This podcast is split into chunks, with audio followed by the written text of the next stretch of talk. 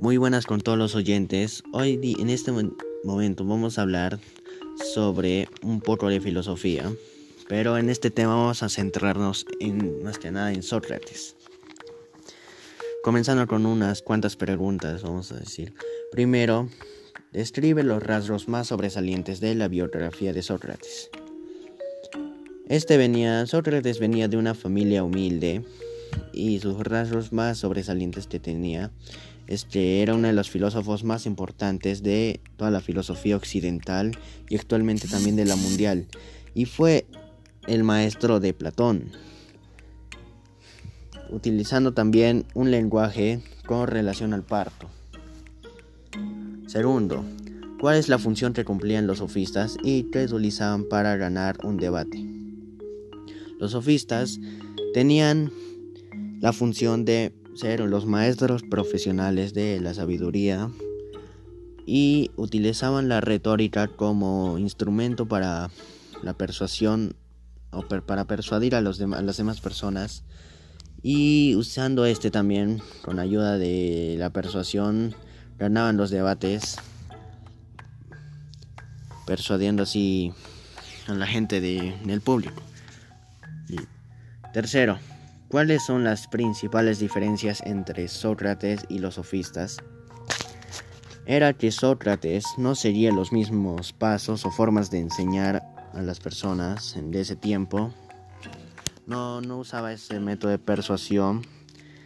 E incluso por usar otros métodos, eh, Sócrates fue condenado a prisión por no respetar a los dioses, por introducir a nuevos.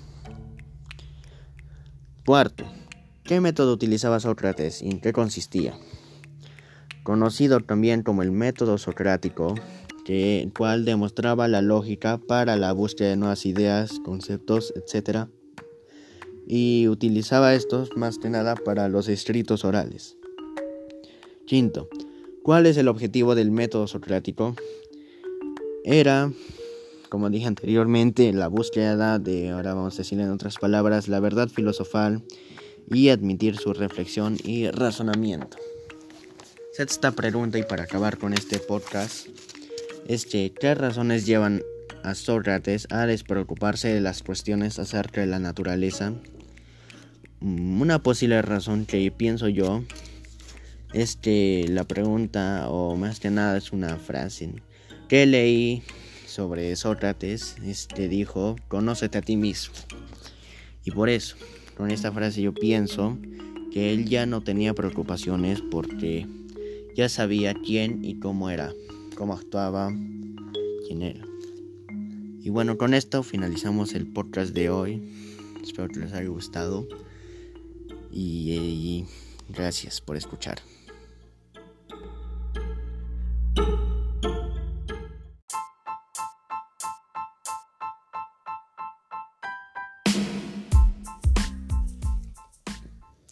Muy buenas con todos los oyentes de Un poco de filosofía. En el tema del día de hoy hablaremos sobre Platón y sobre la teoría de ideas que él daba a conocer. Primero, un resumen de esta teoría es que la teoría de ideas fue el núcleo central de la filosofía platónica, fundamento de la conducta justa y antropológicamente están a la base del dualismo platónico y permitía incluso la demostración de la inmortalidad del alma. También de Platón ofrecía varios argumentos para la defensa de las ideas. Dos de ellos son el uso del lenguaje y el problema de la referencia de términos universales. Segunda pregunta.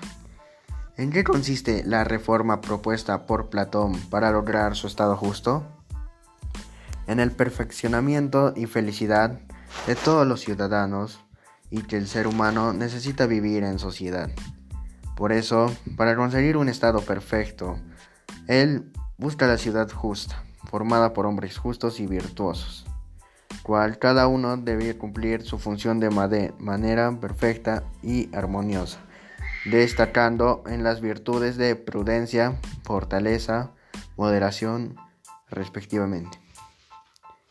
Y para finalizar, ¿Por qué es tan importante la educación para Platón?